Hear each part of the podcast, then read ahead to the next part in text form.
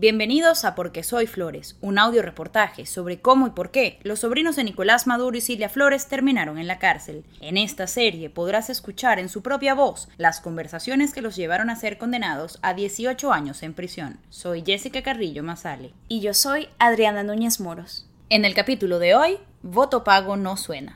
Según la Fiscalía de Nueva York, los primos Flores estaban tan apurados por cerrar este trato que ni la DEA ni los informantes podían seguirles el paso. Como dijeron en la reunión del 26 de octubre de 2015, la meta era tener 20 millones de dólares antes del 6 de diciembre. Campo toma un bolígrafo y un papel, cual maestro le explica con un dibujo al supuesto miembro del cartel de Sinaloa un complejo sistema de compra de votos. Yo le dije, explicar más o menos para que cómo nosotros trabajamos aquí, porque yo le digo que necesito esa cantidad para ahorita diciendo. ¿Por qué?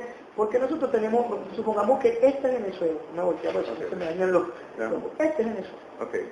Entonces, e, estos son cada uno de los estados de Venezuela, por ponerlo así, para que usted más o menos nos entienda. Okay. Entonces, ¿qué pasa? Cada estado, a su vez, está dividido por, no sé cómo le llaman ustedes, acá le llaman parroquias. Parroquias, supongamos que cada una de estas son parroquias.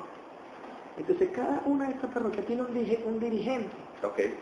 ¿Me entiendes? Entonces este dirigente no se compromete con nosotros con 4.000 votos. Okay. Entonces nosotros por esos 4.000 votos, así como si fuesen sí, claro. chucho. Sí, cada, cada, voto me cuesta, pues algo, 100 dolaritos, okay. ejemplo. Okay. Entonces, yo no le puedo, música para no suena. Cuando se hagan elecciones, ah, sí, mira, ganamos aquí, ganamos aquí, aquí, perfecto, nos cumplieron. Ah, bueno, aquí está la plática. ¿Qué pasa? Que ellos no saben, que ellos saben que nosotros no nos le damos ahí porque necesitamos nuevamente para las elecciones. Claro, que cumplir. Según las palabras de Campo, es un sistema que se ha utilizado al menos desde el referéndum para la reforma constitucional convocado por el expresidente Hugo Chávez en diciembre del año 2007. Pero ¿qué pasa? En una oportunidad nosotros estuvimos trabajando con una cuestión le llamaban acá la constituyente, o le llamaron la constituyente, mm. que se iba a reformar unos puntos de la constitución y perdimos en algunos puntos. Y ya nosotros habíamos pagado. ¿Entiendes? Y, y habíamos pagado una cantidad grande de dinero aseguraron que tuvieron que vengar esa estafa por su propia cuenta. Y entonces, ¿qué pasó? Nos tocó fue entrarle a la mala a todos estos coños que nos habían estafado. ¿Me entiendes? Claro. Porque a su vez ellos tienen que hacer su trabajo para la gente. Claro, ellos son responsables. Ellos son, entonces por eso nosotros, ahora, no se la paga, aquí está el Es correcto. ¿Me entiendes? Entonces, por eso es que yo necesito esperar que se den las elecciones y después que pase. Los Flores hablaron también de otro tipo de uso de recursos del Estado para beneficios electorales. Lo que está jodido son la, la, clase media y la clase alta. Los pobres aman al gobierno y los pobres dan la vida por el gobierno.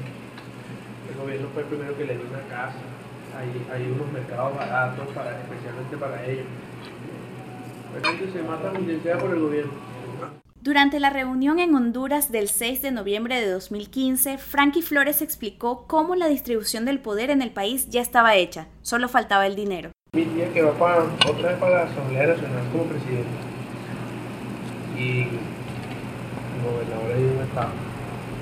¿Y el va para quién? ¿Y cuál Diosdado? Diosdado solo va a ser el vicepresidente. Los sobrinos Flores procuraban no perder un poder que ya conocían de cerca. Hacemos trampa, vaina, todo no andamos derecho. Pues, Efra fue el administrador de la Asamblea Nacional. El administrador. Me podrás imaginar.